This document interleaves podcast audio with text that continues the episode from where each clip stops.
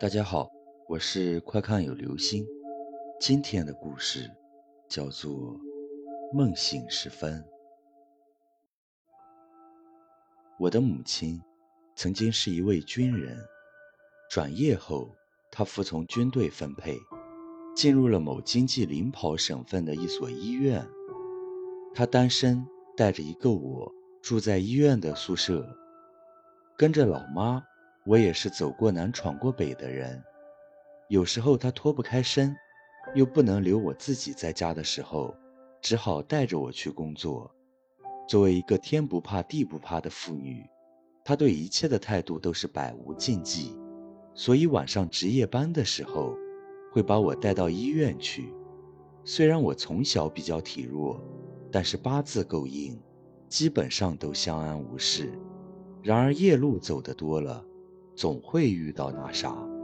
下面讲的这个故事，大概是我第一次直面另一个世界居民，也就是这一次，才让我开始相信，这世界上真的有很多我们不能解释的事情。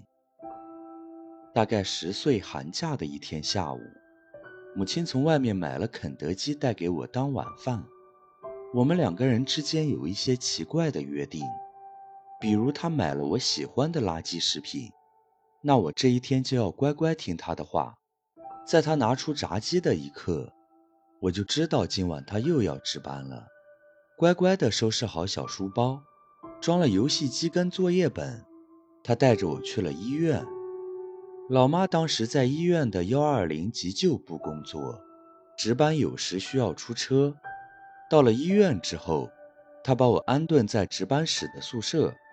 就出了一次现场，我坐在板凳上，拿着纸杯喝可乐，乖乖地做着寒假作业，等他回来一起睡觉。到了夜里十一点多，他还是没有回来，我已经困到极致，只好先睡下了。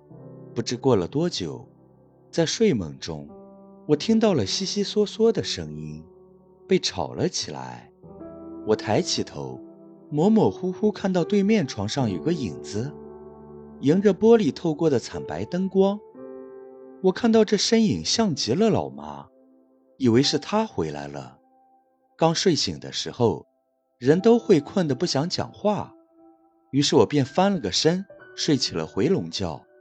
这一觉却睡得极不安稳，中间几次挣扎着都想醒过来，却感觉像被人死死按在床上。连意识都不能动弹，用现在的话说，这叫鬼压床。压着压着，突然间，我发现我的意识挣脱了束缚，飘到了身体上方，俯视着周围的事物，在房间里面游荡。在意识脱离出身体之后，我看到在床头的写字台旁边，蹲着一个黑影，他从头到脚都是黑色的。看不到面容，好像在摆弄着前一天晚上那杯没喝完的可乐。一时间，我感到了很恐惧，我害怕的想大叫，可是怎么都叫不出来，只能把全身的力量都蓄在右腿，使劲的蹬了一下。感受到身体真正的动了一下后，我终于从梦魇中挣脱出来。此刻也分不清是梦境和现实。只能凭着本能，我一个翻身就下了床，鞋都来不及穿就跑到写字台那里，想看看到底有什么东西。真到了那儿，我就完全愣住了。我看到睡前放好的可乐杯躺在桌沿，早已没有气泡的酱色的液体铺满了半个桌面，可是那里什么人都没有。饶是我再大胆。也不敢继续睡下去了，我哭着跑了出去，跑到了总值班室，找到了总值班护士姐姐。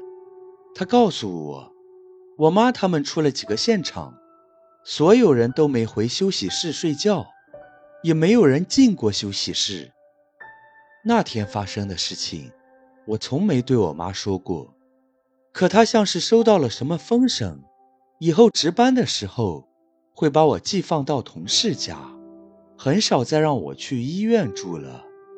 直到现在，午夜梦回时，想起来还是有些疑惑，不知道到底是谁打翻了那个可乐杯。